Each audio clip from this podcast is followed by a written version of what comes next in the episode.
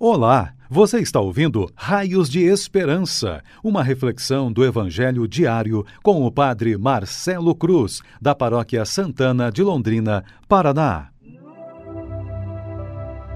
Caríssimos irmãos e irmãs, hoje, quinta-feira, vamos ouvir e refletir sobre o Evangelho de Mateus, capítulo 16, versículos de 13 a 23 o Senhor esteja convosco, Ele está no meio de nós. Proclamação do Evangelho de Jesus Cristo segundo Mateus. Glória a vós, Senhor. Naquele tempo, Jesus foi à região de Cesareia de Filipe e ali perguntou a seus discípulos: Quem dizem os homens ser o filho do homem?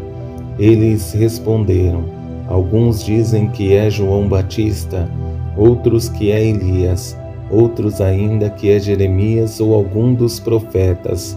Então Jesus lhes perguntou: E vós quem dizeis que eu sou? Simão Pedro respondeu: Tu és o Messias, o Filho do Deus vivo. Respondendo Jesus lhe disse: Feliz és tu, Simão, filho de Jonas, porque não foi um ser humano que te revelou isso mas o meu Pai que está no céu. Por isso eu te digo que tu és Pedro, e sobre esta pedra construirei a minha igreja, e o poder do inferno nunca poderá vencê-la. Eu te darei as chaves do reino dos céus.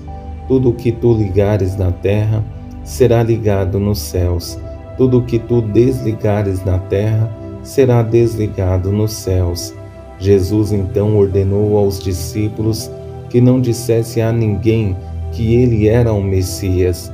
Jesus começou a mostrar aos discípulos que devia ir a Jerusalém e sofrer muito da parte dos anciãos, dos sumos sacerdotes e dos mestres da lei, e que devia ser morto e ressuscitar no terceiro dia. Então Pedro tomou Jesus à parte e começou a repreendê-lo dizendo: Deus não permita tal coisa, Senhor, que isso nunca te aconteça.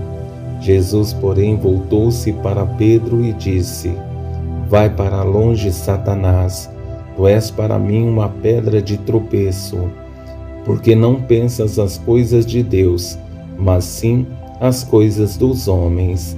Palavra da salvação. Glória a vós, Senhor. Caríssimos irmãos e irmãs, ao olhar para a nossa vida e o caminho que estamos seguindo, é necessário corrigir nossos erros para que de fato consigamos assumir a vontade de Deus. Sabemos que isso não é simples, porque existem muitas seduções no mundo para nos tirar o foco e, consequentemente, nos afastar de Deus. Mas se nos mantemos firmes, não temos o que temer. Ao confrontar nossa vida com o Evangelho que ouvimos, percebemos que precisamos dar alguns passos que não são fáceis, e por, esse, por isso esse Evangelho contém grande riqueza, que vou me ater somente em três momentos que nos ajudarão a compreendê-lo melhor, para que, através da nossa experiência de fé, possamos nos deixar conduzir pela graça de Deus e procurando assumir a vontade dele em nossas vidas. No primeiro momento, a resposta dos discípulos, no segundo, a resposta de Pedro, e no terceiro, a fragilidade de Pedro. Nesse primeiro momento, percebemos uma pergunta de Jesus que motiva diversas respostas. Quem dizem os homens ser o filho do homem? Eles responderam: Alguns dizem que é João Batista, outros que é Elias, outros ainda que é Jeremias ou algum dos profetas. É nítido que a impressão que o povo tem de Jesus é boa, porque ao comparar com os grandes personagens que marcaram a história do povo de Deus, percebemos que é sinal que Jesus fez a diferença e por isso o povo tem grande estima à sua pessoa. Mas Jesus não fica contente somente com a impressão do povo, quer uma posição daqueles que convivem com ele e têm uma maior proximidade da sua pessoa. Nesse momento, é necessário alguém que tenha liderança e que fale em nome da comunidade. Nesse momento, encontramos a pessoa de Pedro. E vós, quem dizeis que eu sou? Simão Pedro respondeu: Tu és o Messias, o Filho do Deus vivo.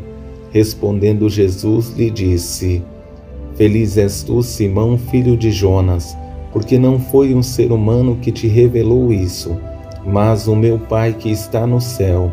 Por isso eu te digo que tu és Pedro, e sobre esta pedra construirei a minha igreja, e o poder do inferno nunca poderá vencê-la.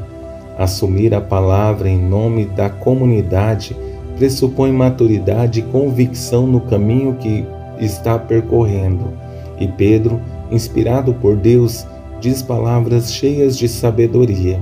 E Jesus reconhece essa docilidade ao espírito que Pedro assumiu. Mas existem momentos que, depois de termos dado passos consistentes na fé, o que vem à cabeça é que somos donos da verdade e nos achamos no direito de corrigir até mesmo Jesus, principalmente porque fala de coisas que não traz alegria. Por isso, Pedro tem essa ousadia de corrigir Jesus, porque na sua cabeça ele não poderia enfrentar sofrimentos e muito menos a morte. Jesus começou a mostrar aos seus discípulos que devia ir a Jerusalém e sofrer muito da parte dos anciãos, dos sumos sacerdotes e dos mestres da lei, e que devia ser morto e ressuscitar no terceiro dia. Então Pedro tomou Jesus à parte e começou a repreendê-lo, dizendo: Deus não permita tal coisa, Senhor, que isto nunca te aconteça. Jesus, porém, voltou-se para Pedro e disse: Vai para longe, Satanás. Tu és para mim uma pedra de tropeço, porque não pensas as coisas de Deus, mas sim as coisas dos homens. É preciso que entendamos que com poucas palavras podemos ser inspirados por Deus ou até nos deixar seduzir pelo mal, simplesmente porque temos medo de enfrentar desafios, dores e sofrimentos. Sendo assim, é preciso que façamos um caminho de conversão para que Deus consiga continuar com um espaço privilegiado em nossas vidas. Louvado seja nosso Senhor Jesus Cristo, para sempre seja louvado. O Senhor esteja convosco, Ele está no meio de nós. Abençoe-vos, Deus Todo-Poderoso, Pai, Filho e Espírito Santo. Amém.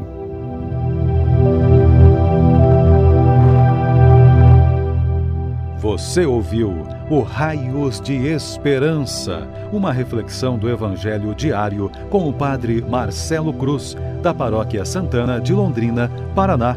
Se esta mensagem lhe fez bem hoje, compartilhe com seus amigos.